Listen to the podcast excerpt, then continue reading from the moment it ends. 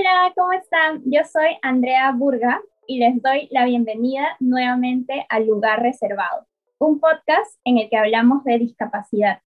Este podcast es hecho en colaboración con la ONG Sociedad y Discapacidad, SODIS, y es producido por el Comité de Lectura. Hoy estoy muy contenta porque estamos contando con la interpretación en lengua de señas peruana de Ricardo Cantuarias. Muchísimas gracias, Ricardo, por apoyarnos con eso. Este podcast es muy especial para mí, así que pues muchas gracias realmente. Hoy quiero arrancar el programa con una anécdota, como ya les tengo acostumbrados y acostumbradas a las personas que ya se han enganchado antes al lugar reservado, eh, justamente para introducirles un poco al tema del que vamos a conversar con nuestras invitadas. Entonces, esto me pasó hace poquito tiempo, eh, hace unos meses atrás nada más. Durante pandemia me tocó ir a mi consulta ginecológica y el médico fue bastante amable realmente. Me explicó de manera detallada todos los análisis que me tocaban y tristemente es un poco raro que un médico explique de manera accesible para una persona con discapacidad todos los procedimientos. Yo soy una persona con discapacidad visual, eh, pero hubo algo que a mí no me gustó y fue que él en un momento de la consulta me dijo, tú tienes que usar métodos anticonceptivos porque no vaya a ser que si tienes hijos nazcan con tu misma discapacidad. Y me pareció súper bueno que me hable de métodos anticonceptivos, pero lo que no me pareció tan bueno fue que me diga directamente que yo estaba obligada, porque lo dijo así como si fuera una obligación, a evitar tener hijos por mi discapacidad. Me pareció bastante incómodo. Y si a mí me lo preguntan directamente, yo siempre digo que no está dentro de mi proyecto de vida tener hijos, pero estoy segura que hay muchas mujeres con discapacidad que sí tienen como proyecto ser madres y que alguien les cuestione eso de manera tan directa puede ser bastante duro. Y entonces, ¿qué pasa cuando una mujer con discapacidad o una mujer neurodiversa o neurodivergente decide ser mamá? Para hablar de eso, hoy tengo el gusto de conversar con Manuela Valentín García. Ella es una mujer sorda, presidenta de la asociación MAU LSP y es activista por los derechos de las personas sordas. Ella es madre y también abuela. Muchísimas gracias, Manuela, por estar aquí hoy conmigo. Y también está conmigo Alexandra Galarza, mamá de un casi adolescente, neurodiversa, comunicadora, activista y humana en constante deconstrucción. Muchas gracias realmente Alexandra y a ambas por darse un tiempito para poder conversar. Quería empezar preguntándoles, cuando decidieron ser madres, ¿qué frases solían escuchar más? ¿Con qué mitos se enfrentaron? Bueno, yo cuando me embaracé, cuando me casé, me embaracé, tu preocupación de mi mamá, de mi mamita, era que tenía miedo que mis hijos nazcan sordos, porque yo vengo de una, de una herencia familiar de muchas personas sordas, y entre mis hermanos también. Una nació sorda y después con el pasar del tiempo hemos perdido nuestra audición completamente, así como yo. Yo lo perdí a los 14 años. Y y también este, porque muchas, muchas veces este, las personas dicen, por ejemplo, si alguien, si alguien nace con alguna discapacidad, en el futuro los hijos lo van a heredar. Pero eso no es cierto. ¿ya? Pero aún así, nada debe de hacer que nos impida cumplir nuestros sueños de ser madre porque a las mujeres nos encanta desempeñar bien ese papel.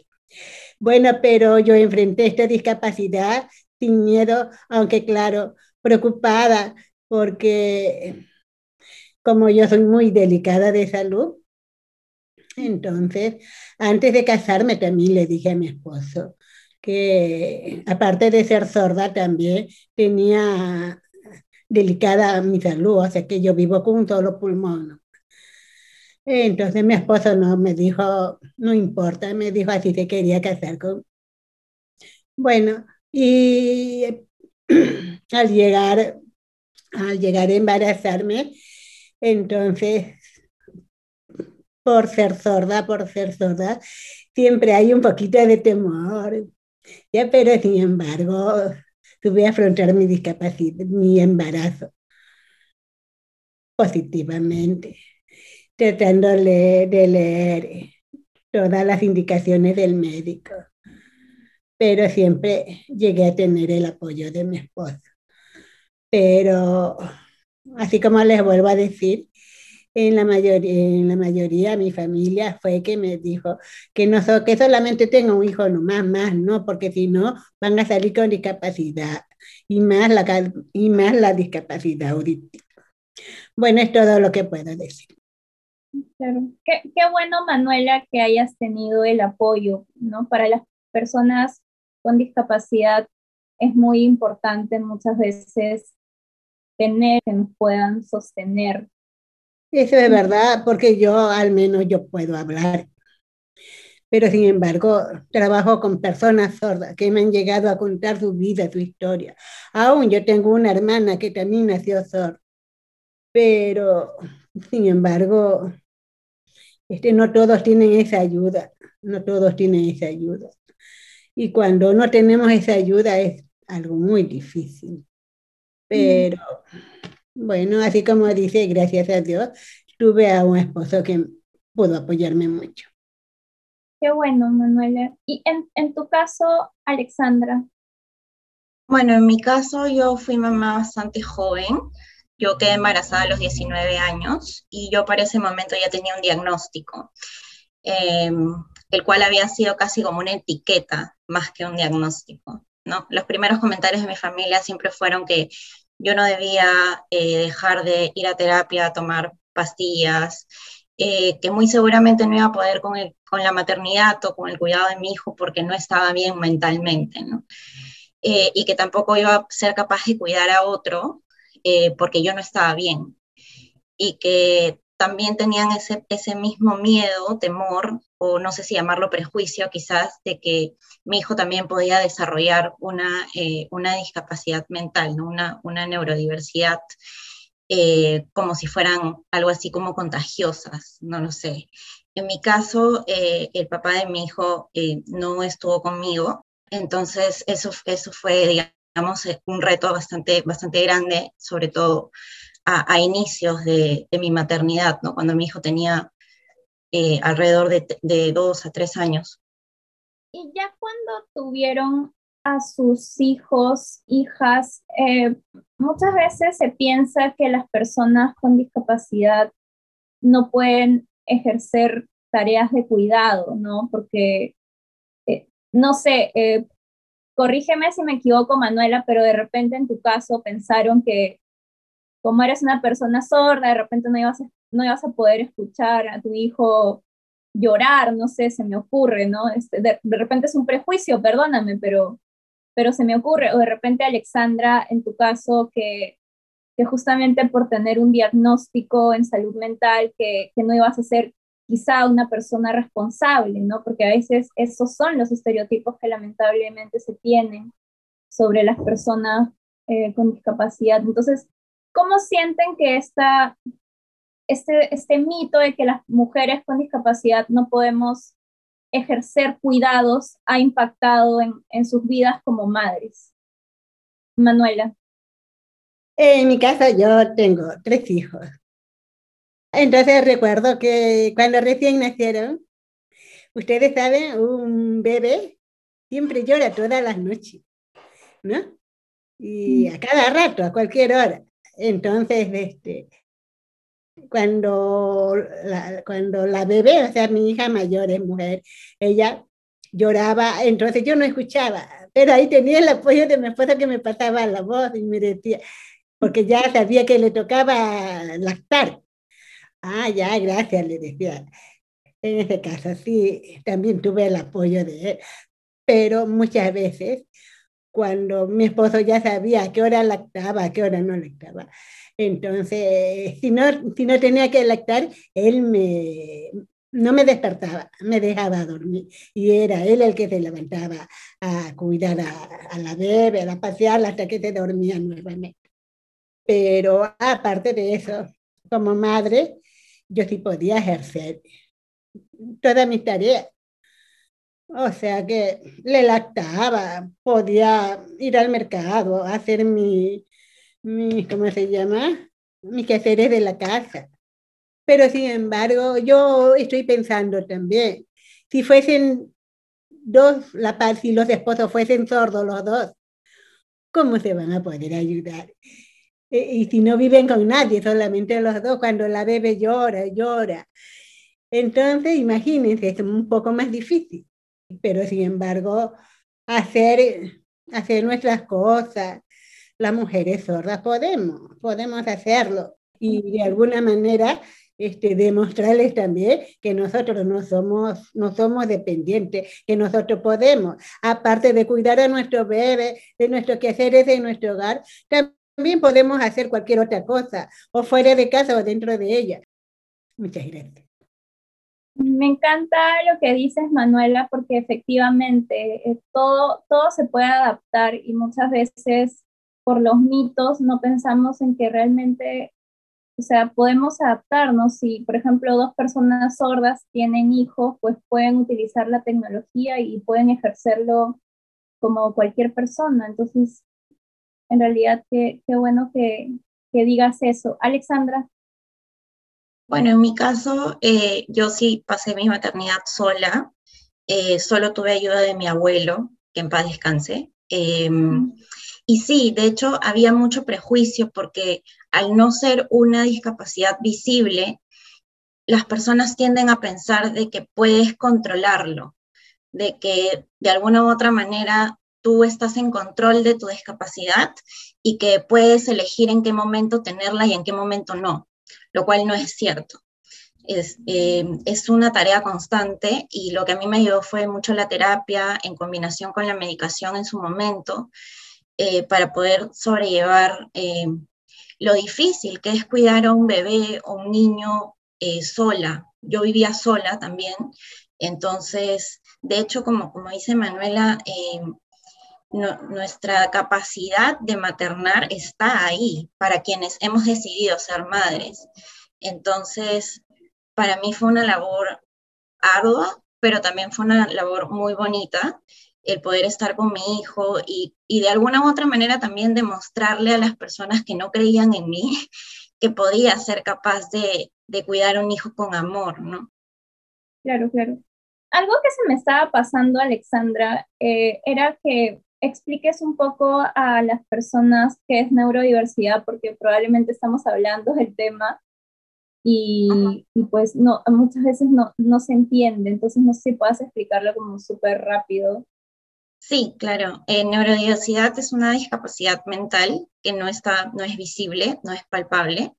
Eh, si yo pudiera describirlo para mí, es eh, una constante lucha por supervivencia diaria, ya que el mundo tampoco está diseñado para sostenernos, ¿no? Claro, y, claro, y tampoco se piensa en, en ser una mamá, ¿no? Neurodiversa, o sea, una mamá que probablemente responde de una manera no típica, por decirlo de alguna manera, o sea, a ciertas, a ciertas cosas, ¿no? Sí, diferente, yo diría. Claro, diferente, sí, sí. Sí, muchas veces se usa, se usa esto de lo típico, lo normal, en realidad. Sí, en realidad. Claro, pero lo normal, ¿qué, ¿qué, es lo normal, no? Exacto, exacto, exacto. ¿Qué es lo normal o qué es lo típico? Me encanta. Eh, y hablando, por ejemplo, de pandemia, eh, en pandemia muchas veces las mamás eh, vieron cargada su labor, o sea, tenían que hacerlas, trabajar en la casa, porque hacer tareas de casa también es un trabajo, solo que no se ve de esa manera, pero bueno, trabajar realizando las tareas de la casa y al mismo tiempo muchas veces trabajando eh, de manera online, en la computadora. Entonces, un poco como que se tenía esta idea de, la mamá como superpoderosa, que lo puede todo. Entonces, ¿sienten que, por ejemplo, este, este mito les ha impactado de manera particular? Bueno, ya les puedo decir que eso es algo de raro que piensan las sociedad. Todo depende de una misma, demostrar a la sociedad que sí, que sí podemos, y no solamente estar dedicados a, nuestro, a nuestros hogares. Pero, por ejemplo, porque cada madre sabe cómo educar a sus hijos. ¿Ya? Pero sin embargo, así como les dije antes, la crianza debe de ser compartida. ¿Ya? Ahora, por ejemplo, cuando, cuando una mamá tiene que trabajar, busca la manera de desempeñar bien su papel. En mi caso, por ejemplo, en mi caso, así como les vuelvo a decir, este, yo, aparte de ser mamá, sí tenía otras habilidades que lo podía cumplir. ¿ya? Pero así con el tiempo, ahora Ahora, por ejemplo, al, al, tener, haber fundado una asociación donde difundimos y enseñamos la lengua de señas, aún, ahora yo soy abuela. Tengo mis nietos que también viven conmigo, pero sin embargo me dedico, me dedico también a, a estar trabajando con las personas sordas. ¿Cómo lo hago? A veces en vacaciones, ahora en este tiempo de la pandemia, como dice, los bebés tenían que estar dentro de la casa estar viendo sus travesuras, desde viene, abuelita, abuelita, ven, juega conmigo. Pero siempre yo le decía, espérate un ratito, tengo que trabajar. Uy, felizmente acá la tecnología del Zoom permite silenciar para que no escuchen todas las voces de, los, de nuestros nietos, porque a veces vienen e interrumpen aún. Bien, entonces este, yo creo que sí, que una mujer puede, puede desempeñar muchos papeles, aparte de mamá, porque yo en carne propia lo puedo sentir. Soy esposa, soy madre, soy abuela, y ahora como directora de MAO LSP, he sabido organizar bien mi tiempo y puedo cumplir con todos ellos. Muchas gracias. Claro, y, qué importante también lo que dices es esto, que las tareas deberías, deberían ser compartidas, ¿no? Muchas veces en pandemia, lamentablemente, la carga recaía solamente sobre las mujeres, porque justamente no había esto de, de, compartir las labores de casa. No sé cómo lo has visto tú, Alexandra. Eh, bueno, como, como les conté, yo vivo sola con mi hijito. Eh, afortunadamente él ya es grande, es casi un adolescente, tiene 12, pero en, tiempos de la pandemia tenía 10, estaba todavía en primaria. Entonces sí fue bastante, bastante difícil para mí porque yo salía a trabajar y dejaba, lo dejaba al cuidado de su abuela paterna, que como bien recalcas, Andrea, también otra mujer que, que hacía las veces de cuidadora de mi hijo cuando yo no estaba. Entonces, cuando empecé a trabajar desde casa, más las tareas de la casa, que ya no las cumplía la abuela, sino yo, sí sentí una gran carga de no solamente laboral, sino también doméstica, que finalmente es una carga laboral también, eh, sumado al cuidado de mi hijo en cuanto a sus tareas, en cuanto al tema de la educación virtual, que fue bastante difícil también el poder adaptarnos. Eh, sí fue todo un reto, la verdad. Y sí sentí en varias oportunidades que no, no iba a poder con, con, todo, pero afortunadamente tengo una red de contención eh, de amigas, que también algunas son mamás, eh, que, que, pudieron ayudarme y, contenerme en su momento. Claro, claro, entre, entre mujeres muchas veces también nos apoyamos. Así es.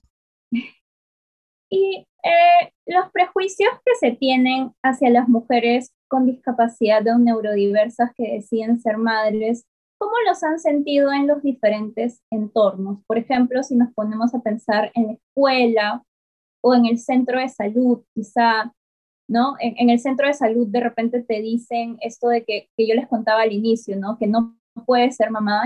o sea, bueno, hay personas que no queremos ser mamás como yo y está bien, porque la maternidad debe ser decidida, pero hay personas que sí, ¿no? Entonces, ¿cómo han sentido, por ejemplo, en el sector de salud o en la escuela, de repente los maestros por ahí les han cuestionado, este, no sé, por ahí alguna actividad como madres? ¿Cómo, cómo han sentido esto en estos dos espacios que creo que es donde más interactuamos?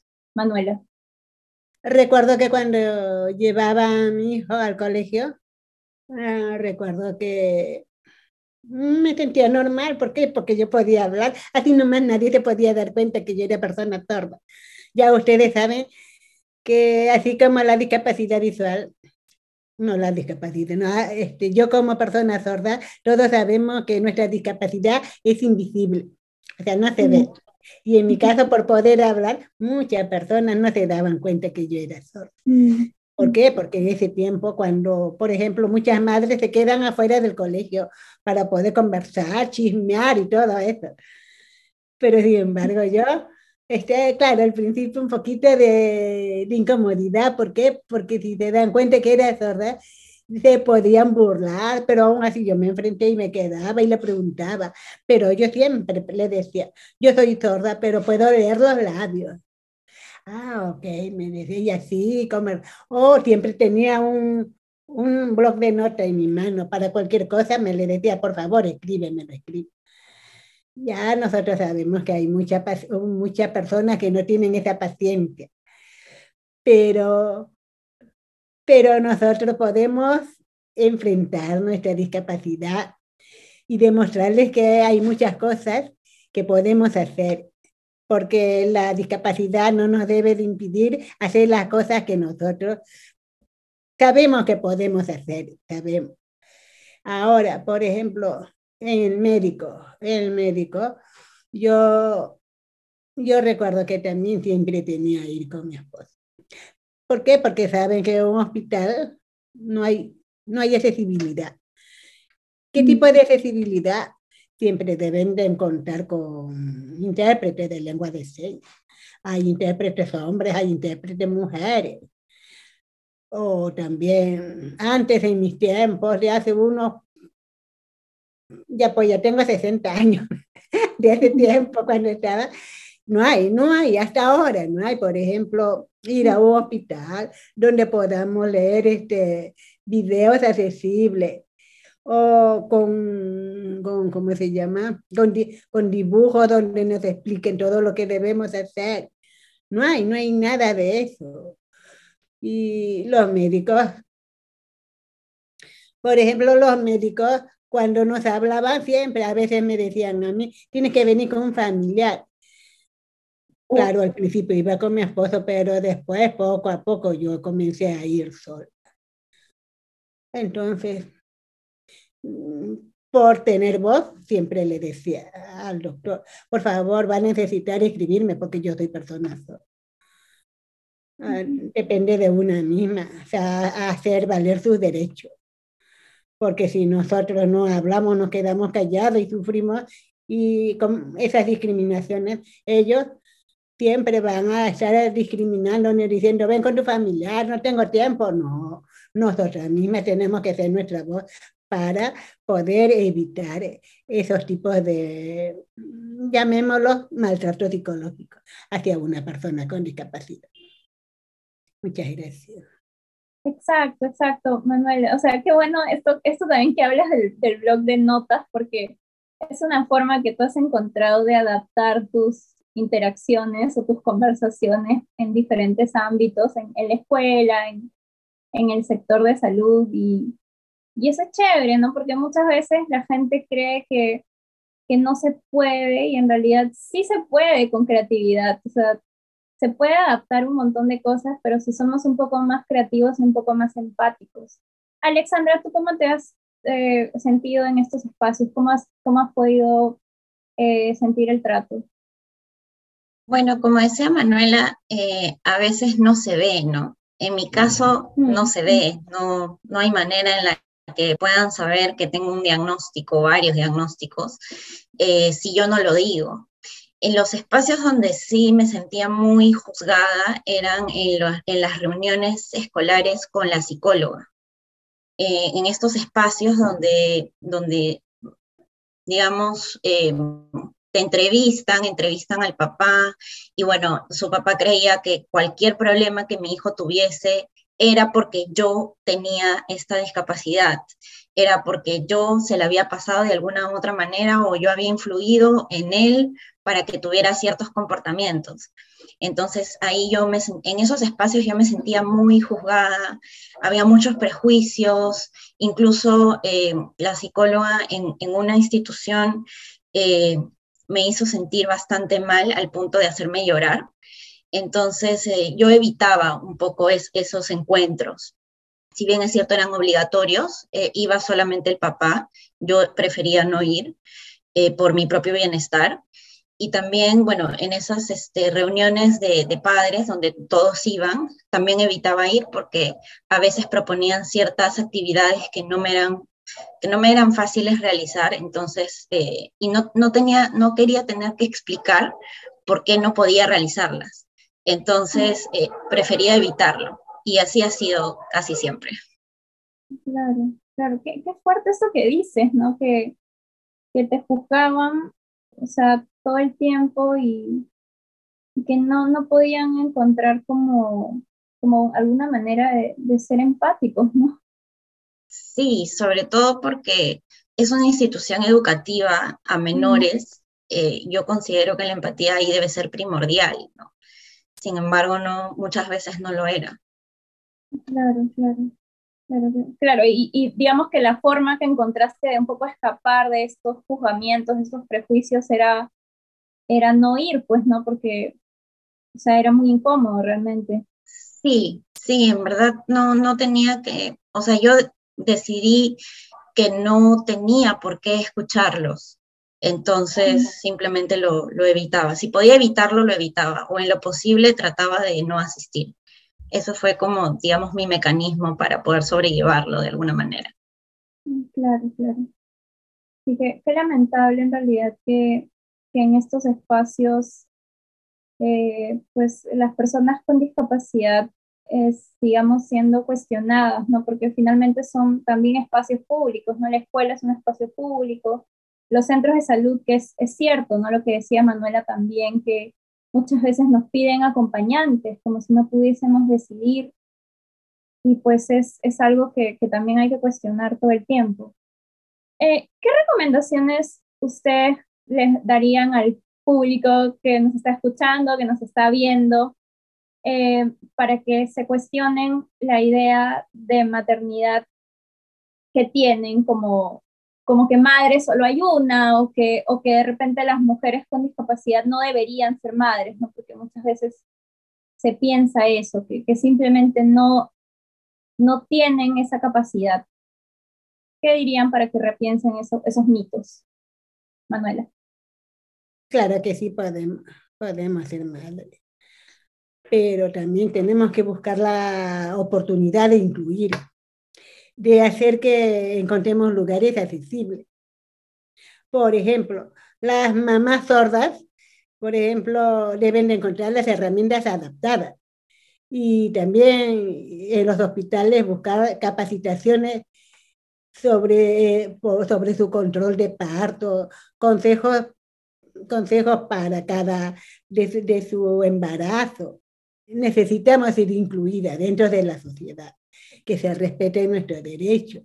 Pero nosotras sabemos también que ahorita el gobierno no pone, no, no, no pone mucho enfoque a, a, las personas con discapacidad, como que nos tienen abandonados todavía.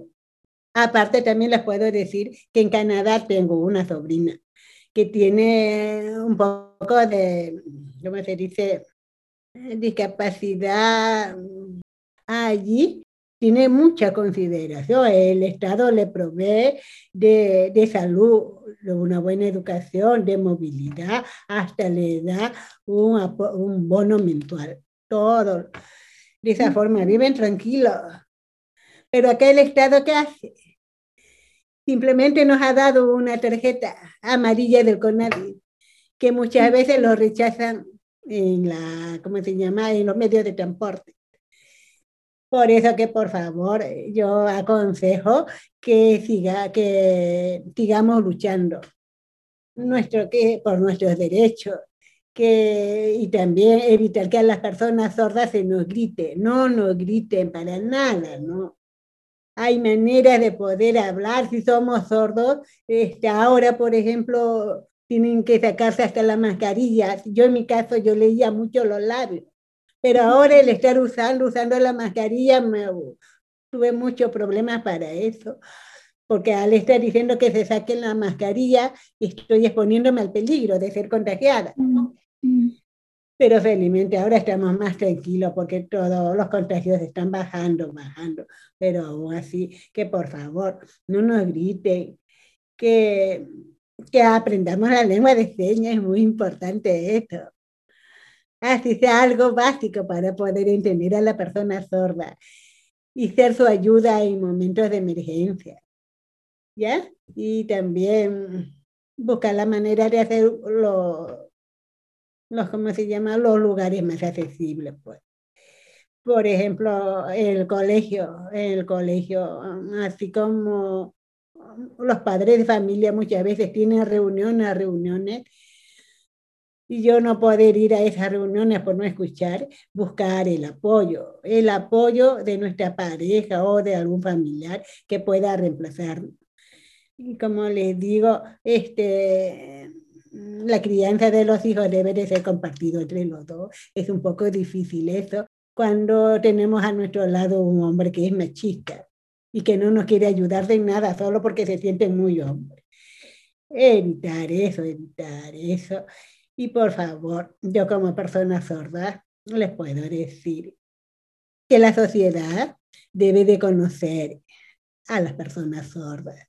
Debe de conocer que tenemos una norma, que la lengua de señas es la única forma de poder, este, de poder hacer que nos entienda, que nos entienda.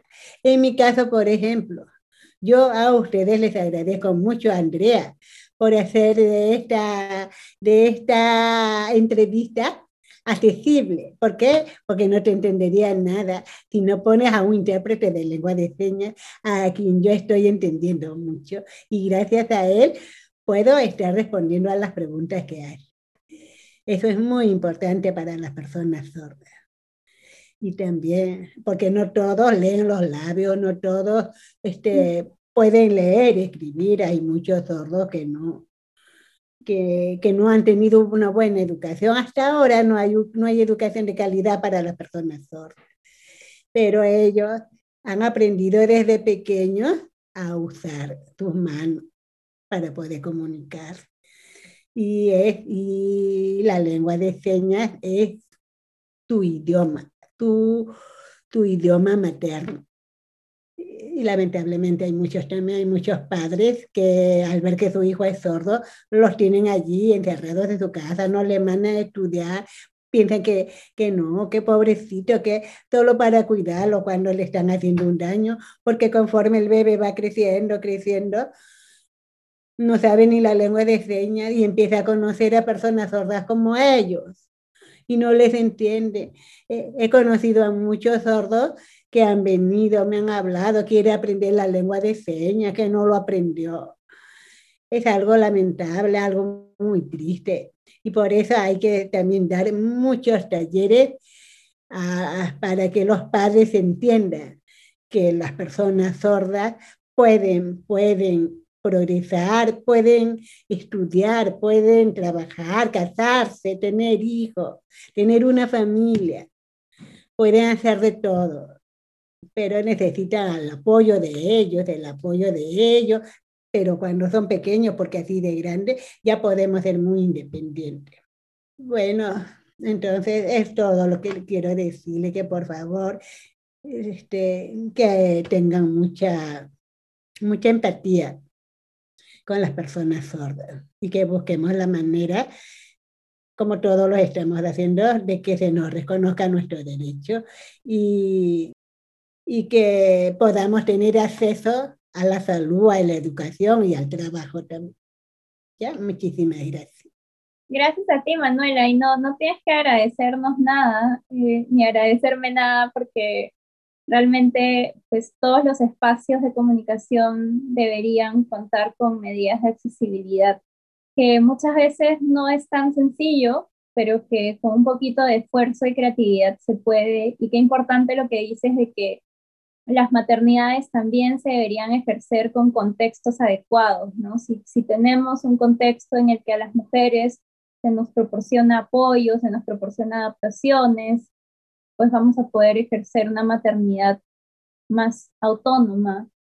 Y, qué importante lo que dices porque eh, habla mucho también de esto que siempre hablamos dentro del, colectivo de personas con discapacidad y es de eliminar barreras, ¿no? Porque eh, pues lamentablemente enfrentamos muchos obstáculos y es importante ir poquito a poco quitando esos obstáculos y esa también es una tarea que debería asumirla el Estado, los gobiernos locales y regionales, pues aquí también invitamos a que, a que haga un esfuerzo por ahí, aunque sin, sin mucha esperanza, pero, pero por ahí pues es importante siempre demandar, demandar esos esfuerzos. Alexandra. Eh, sí, ¿no? Em, en cuanto a, la maternidad, yo pienso que cualquier mujer eh, o persona con capacidad de gestar puede ser mamá si así lo decide. Eh, es hora de que, vamos, de, que, de que vayamos, digamos, quitando esos prejuicios de que si una persona tiene alguna condición físico mental diferentes, eh, no pueden ejercer su derecho a elegir la maternidad o la paternidad también. Eh, como lo que decía Manuela, muchas veces el Estado no, no, no, nos abandona prácticamente. Y en cuanto a, la maternidad neurodiversa, pues no hay información. Y la información que hay muchas veces está sesgada por los prejuicios. Sí, Alexandra, muchas gracias. En realidad, muchísimas gracias a ambas por haber estado conversando conmigo. Ha sido muy interesante poder eh, conocer sus experiencias como mamás, como personas con capacidad de gestar diversas eh, y que pues en realidad es importante pensar siempre en el contexto, ¿no? Es, o sea, como, como mujeres, pues eh, han podido con, mucha creatividad y con mucho empeño, por decirlo de alguna forma, eh, enfrentar las barreras, pero también es importante que, que vayamos cuestionando que no deberíamos tener tantas barreras, ¿no? Porque en realidad debería eh, dársenos las condiciones para poder ejercer nuestras decisiones, en este caso la maternidad, de una manera óptima. La, maternidad siempre debería ser deseada y si deseamos ejercerla, pues deberíamos eh, hacerlo en un contexto en el que podamos tener todas las adaptaciones para poder hacerlo de la mejor manera y en un entorno que respete nuestras diversidades. Muchísimas gracias también a Ricardo por la interpretación y nos vemos y escuchamos en un, en un siguiente episodio de Lugar Reservado. Muchísimas gracias a todos y todas, nos escuchamos y nos vemos en un próximo episodio. Chao, chao.